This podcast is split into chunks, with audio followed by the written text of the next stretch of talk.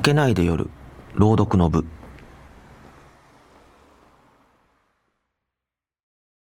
作家の萌え柄です。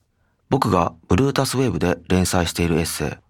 明けないで夜。から今日はやっぱ瓶漬けカルビだよね。を朗読します。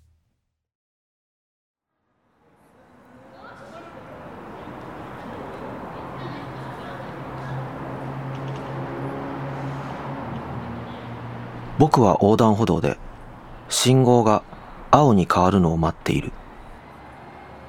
隣に30代くらいのカップルがいて彼らもまだかまだかと待っていた。待ちながら男の方が興奮気味に「しかしさっきの肉うまかったよな」と言った。茶髪だが根元の方はもう黒くなってきている女が「絶対人生で一番うまかったと思うわ。と、うなるように言う。わかるわ。男もうなった。女は男の腰に手を回し、やっぱ瓶漬けカルビだよね。とへばりつく。信号が点滅してから青に変わる。満面の笑みの二人は抱き合うように横断歩道を渡っていく。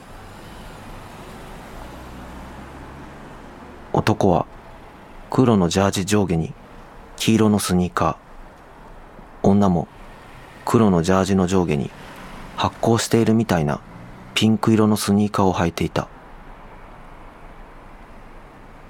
僕は信号が青になったのに数秒動けなかった。彼らは美男美女というわけではない。申し訳ないが大金持ち。という感じでもなかった。でも、とてつもなく幸せそうな二人を見て、僕は数秒動けなくなった。信号を渡って、僕はとある映画館のトークイベントを見に行く予定だった。ゴダールとトリフォー、そして映画史についてという内容のイベントで、上映するポスターのデザインはもちろん繊細で美しく、トークイベントで登壇する脚本家は、雑誌でも引っ張りだこの知人の男だった。ここだけの話。僕はスタジオボイスや要所、海外の写真集などを、ろくに読むわけでもないのに、本棚に並べ、違いのわかる男を演出するようなペラペラ人間だ。過去におしゃれな雑誌のインタビューで最近のおすすめしたい一本という質問に全く面白さを理解できなかったのに評価がバカ高かったイラン映画を最近見た中だとこれですかねと下り顔で紹介したこともあるスカスカ人間だ。年齢も50を迎えなんとなくゴダールやトリュフォーも理解している自分になりたいと、ここ数ヶ月思っていた。そこに来ての、さっきの肉うまかったよなだ。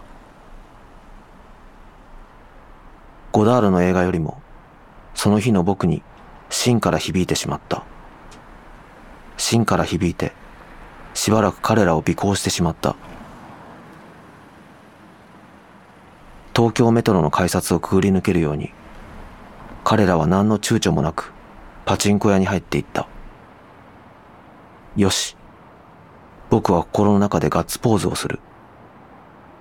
彼らは一点の曇りもなく自分に正直に生きてるように見えた。行きつけの渋谷の居酒屋には畳敷きの座敷があってそこでこの間日本酒の飲み比べを常連のお客さんたちとしていたら、すっかり酔っ払ってしまい、気づいたら朝だった。座布団を二つ折りにし、枕にして眠っていた。畳の上に直接寝てしまっていたので、背中が痺れて、いたたたたと言いながら目が覚めた。入り口のガラス戸が明るい。もう朝だった。起きたの？店のアルバイトの女の子が温かいほうじ茶を入れて持ってきてくれた。もう、いくら毛布かけても、はいではいで大変だったんだから、と彼女は笑う。僕は自分が毛布に包まれていることに改めて気づく。毛布の柄はサンリオのキャラクター、ぐでたまだった。僕の足が隠れるように、ぐでたまの毛布をかけ直してくれる彼女のマニキュアも、ぐでたまなのが確認できた。だからなんだと言われても困る。もう、あまり肩肘を張らずに生きていきたいと、その時しみじみと思った。またすぐ、肩肘を張ってしまいそうな自分もいるが、その日の朝、僕は確かにそう思っていた。